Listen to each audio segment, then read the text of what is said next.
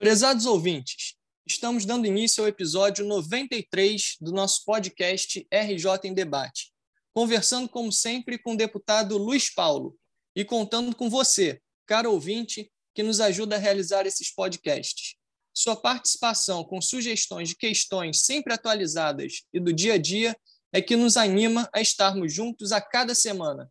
Meu nome é Pedro Rogar e esse é o podcast RJ em Debate Sejam todos muito bem-vindos ao nosso bate-papo dessa semana. Bom dia, deputado Luiz Paulo. Como tem ocorrido com frequência, mais uma semana muito intensa, essa que se passou, né? Tudo bem com o senhor? Bom dia, Pedro. Bom dia, senhoras e senhores ouvintes, ouvintes do nosso podcast RJ em Debate. Como tem ocorrido, né? mais uma semana intensa transição né, de dois governos, um que entra e outro que sai. Essa transição tem a famosa PEC do teto dos gastos, que ocupa todas as discussões, mas também uma intensidade muito grande, porque estamos em plena Copa do Mundo, com muitas partidas de futebol, e, além do mais, o plenário da Assembleia Legislativa na reta final com projetos de leis importantíssimos para a sociedade fluminense. Isso mesmo, deputado. Certamente vai ser mais uma semana de muito trabalho.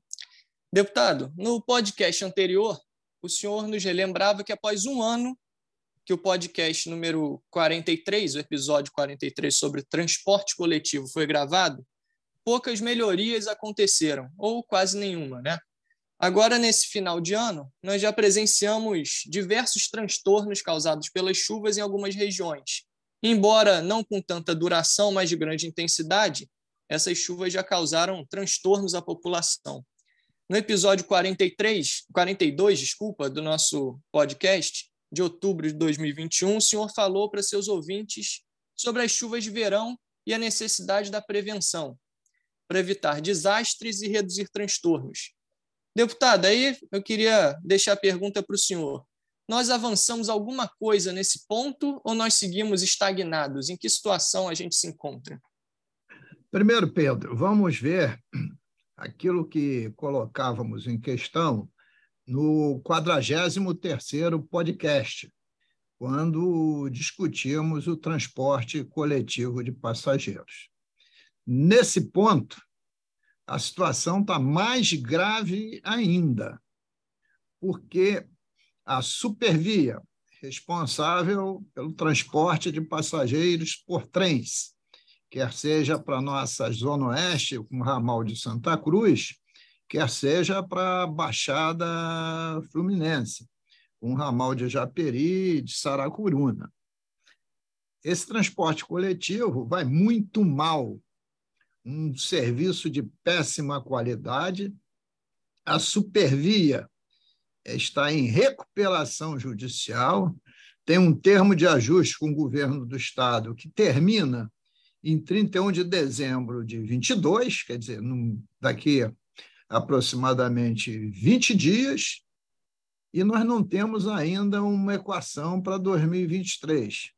Se a Supervia vai continuar a operar o sistema, se o Estado vai fazer uma intervenção na, na concessão e, posteriormente, abrir nova licitação. O fato é que o serviço prestado continua muito ruim. E não é diferente de barcas, que a CCR, a concessionária de barcas, quer devolver o sistema para o Estado em 1 de fevereiro de 23 e o Estado até agora não concluiu a minuta do edital da nova concessão.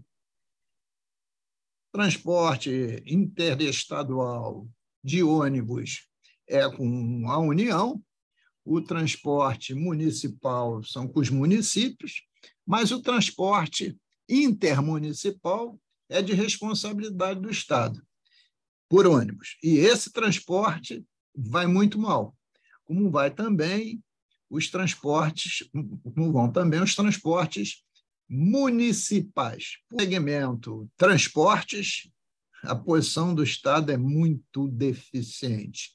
E quem paga esse preço é a população, quer seja pela tarifa, que são altas, função dos, dos respectivos é, capacidade de pagamento né, do, do, do, usuário, mas função também é, de frotas envelhecidas é, e mal operadas que levam transporte é, de, de péssima qualidade. Mas, mês de dezembro, é a chegada do verão, lá no entorno do dia 23 de dezembro. Isso é o verão que chega, chega no calendário, mas as chuvas já começaram a chegar. E o ano passado, aliás, desculpe, esse ano, no início desse ano, nós vivemos dramas imensos. Uma tragédia da região serrana, depois com as enchentes no noroeste fluminense e até mesmo Fluminense. Né? E como ocorre todos os anos no período de verão, na época da tragédia, todos se mobilizam.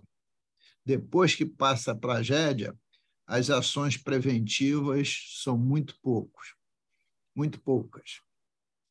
Quer seja na organização da Defesa Civil, quer seja em um programa habitacional consequente e a proibição de construções quaisquer que sejam elas em áreas de risco, ou áreas de risco é, em região é, montanhosa, em regiões de encostas, que sejam áreas de risco em regiões planas e alagáveis, né?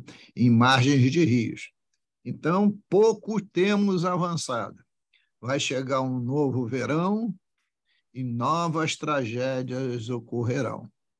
E novas manchetes de jornais, perdas materiais, perdas de vidas. E entra ano, sai ano, e em vez dessas questões serem minoradas, vão se agravando.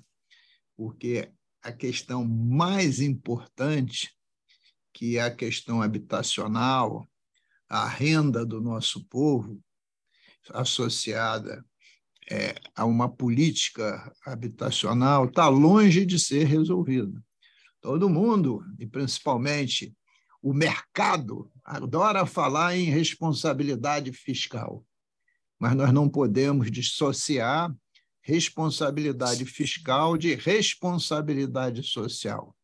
Um povo que vive na miséria, com fome, sem renda, sem teto, evidentemente, é um está sujeito a todas as consequências das intempéries por estar exatamente habitando nas áreas de maior risco. Deputado, a gente acabou de falar aqui sobre o episódio 43, né, que foi de outubro de 2021.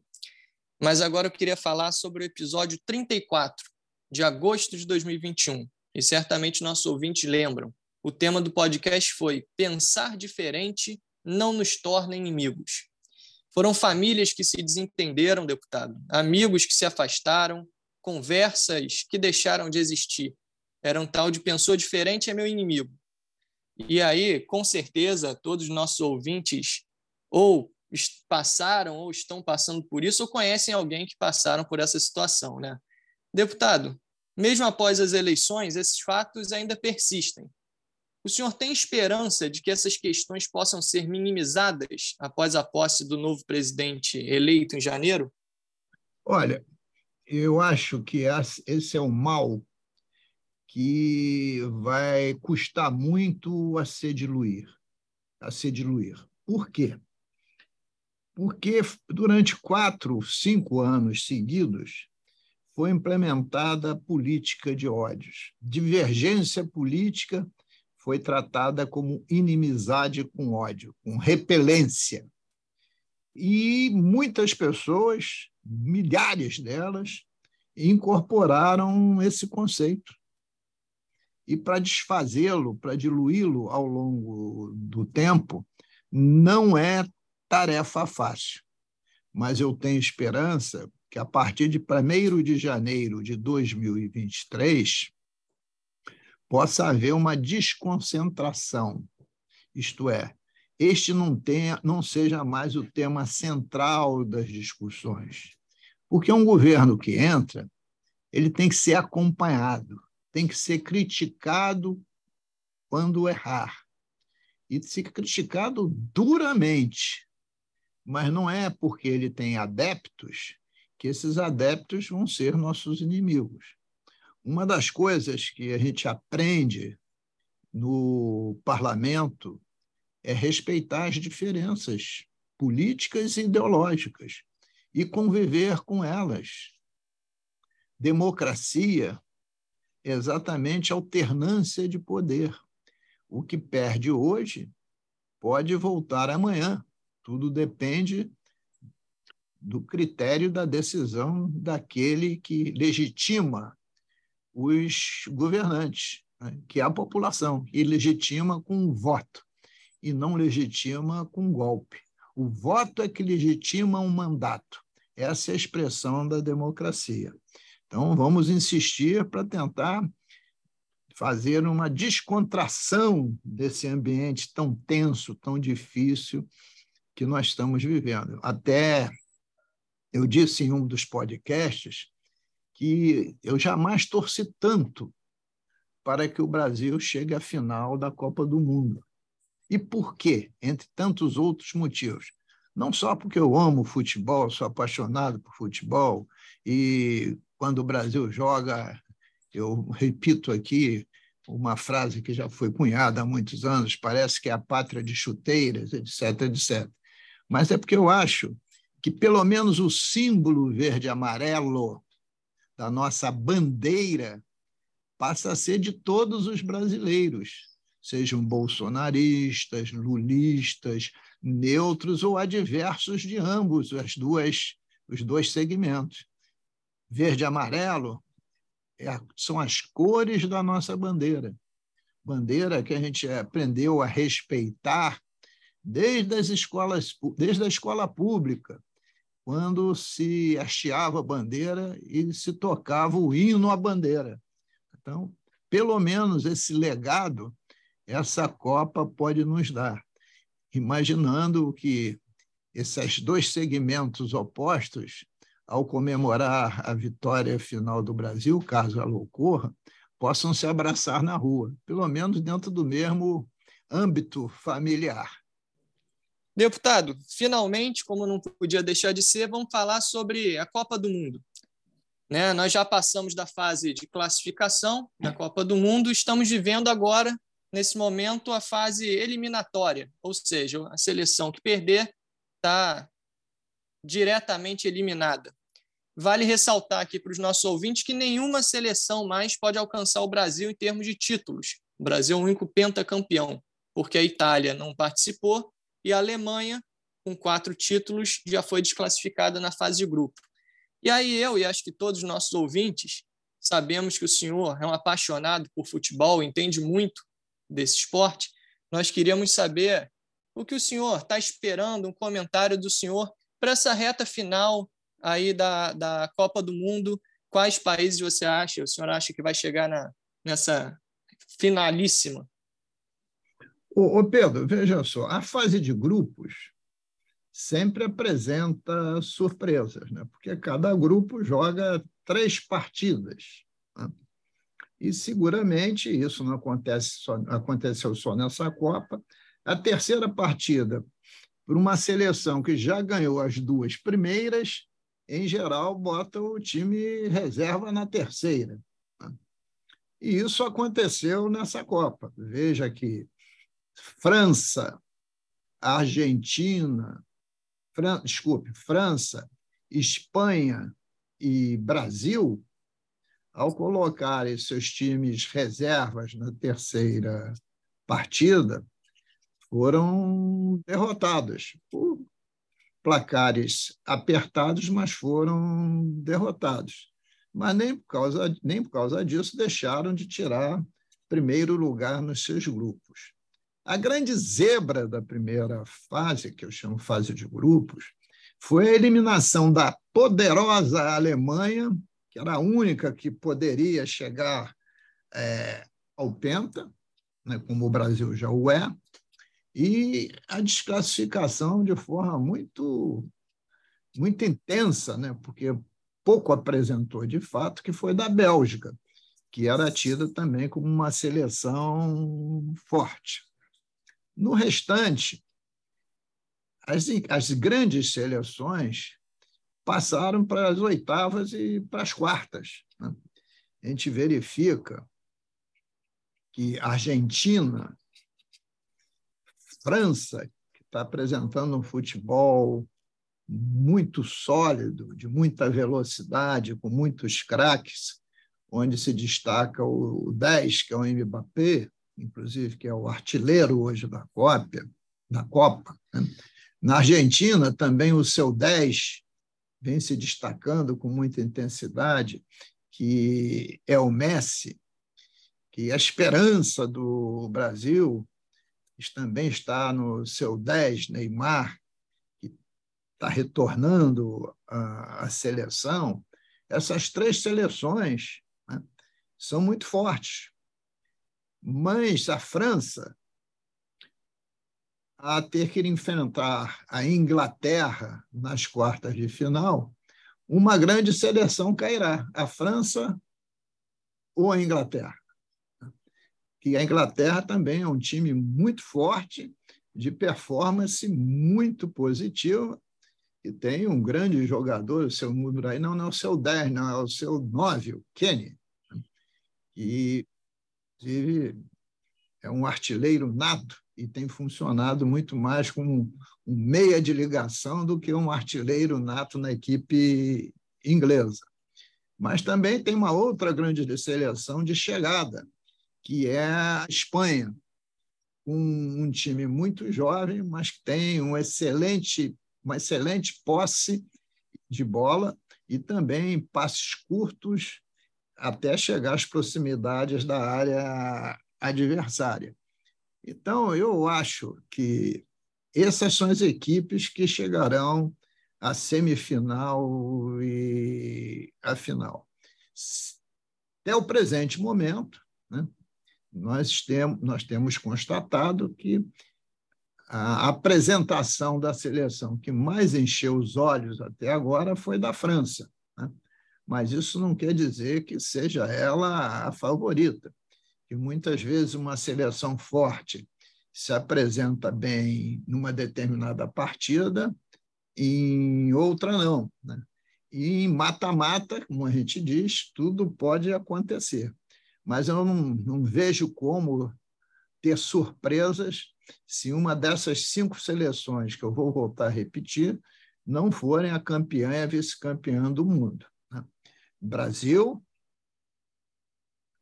França, Espanha, diria que essas seriam, para mim, no meu entendimento, junto com a Argentina, as quatro mais fortes: Brasil, França, Argentina e Espanha. Não sei se todas elas, no meio do caminho, vão se cruzar e chegar duas delas é, à final, mas eu diria que são as quatro seleções mais fortes. Bom, deputado Luiz Paulo, chegamos ao final do nosso episódio de número 93 como sempre, agradeço aos nossos ouvintes por toda a audiência e a você, ouvinte, que eu quero pedir para seguir acompanhando o mandato do deputado Luiz Paulo nas redes sociais.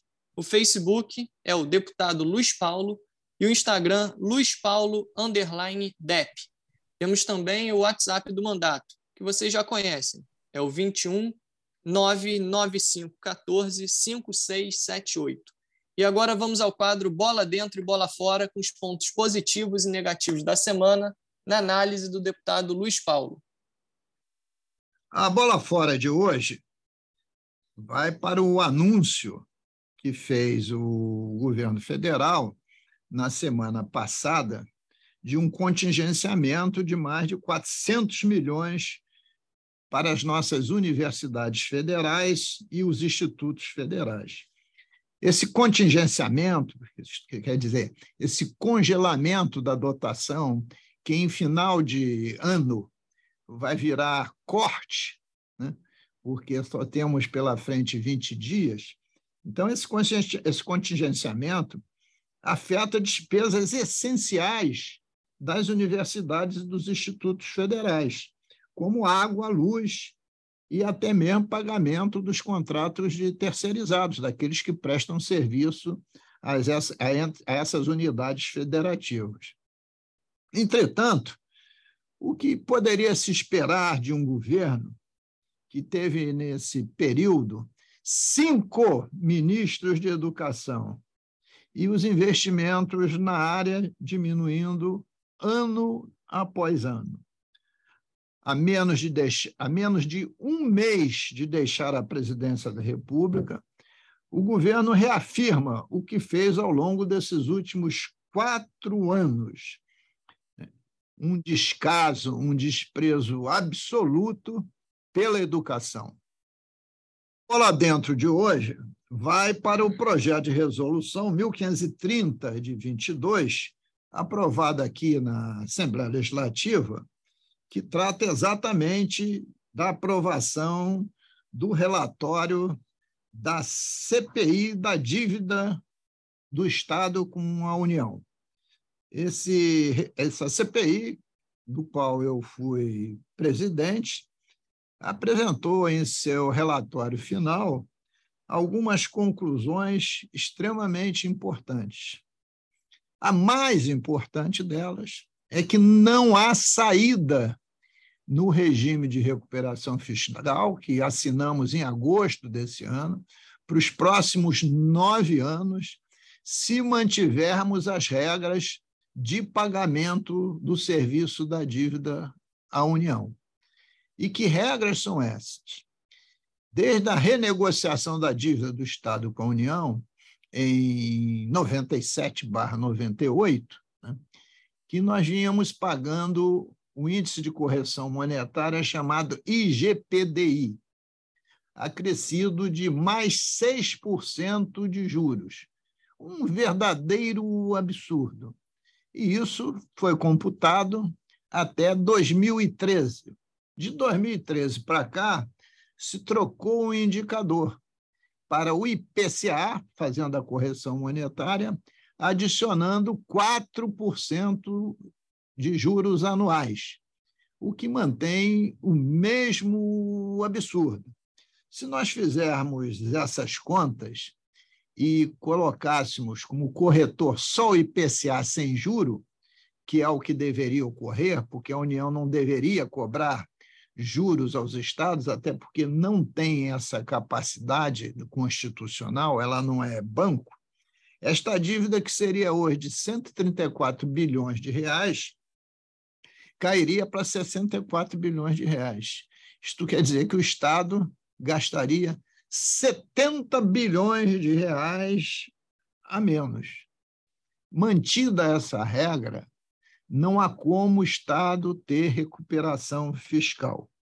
Então, a Assembleia Legislativa, no seu relatório, mostrou claramente que o Estado do Rio de Janeiro tem que se unir aos outros entes federados, aos outros estados, e exigir do governo federal uma mudança na renegociação da dívida. Até porque se a gente fizer uma análise de série histórica, eu pergunto: nos últimos dez anos, o Estado cresceu 4% ao ano? Quando falo Estado, a União cresceu 4% ao ano? Claro que não. A média de crescimento, seguramente, se atingir 2% ao ano, é muito. E como é que você pode querer cobrar juros acima do crescimento do produto interno bruto, do PIB? é um juros que os estados brasileiros não têm como pagar. Então, essa é a questão central. O executivo tem que se congregar aos outros estados para demandar essa redução de juros ou simplesmente anulá-la no Congresso Nacional, no Tesouro Nacional e, concomitantemente, entrar com uma ação direta de inconstitucionalidade no Supremo Tribunal Federal porque essa jura, essa, essa, essa dívida com esses juros é uma dívida impagável, faz com que os estados brasileiros fiquem sempre de pires na mão, pedindo esmolas ao governo federal. E isso descumpre frontalmente o que chamamos de pacto federativo, isto é, o que define a Constituição Federal. Os estados têm que ser independentes e harmônicos entre si. Quando eu digo estados, na ampla compreensão do que, que seja estado, isto é, como federação, união, estados e municípios. Então, é, esse foi o sentido desta CPI, CPI, botar o dedo na ferida e dizer: ou a gente muda essas regras agora, ou vamos estar sempre no caminho do desequilíbrio, das perdas, do insucesso, do fracasso.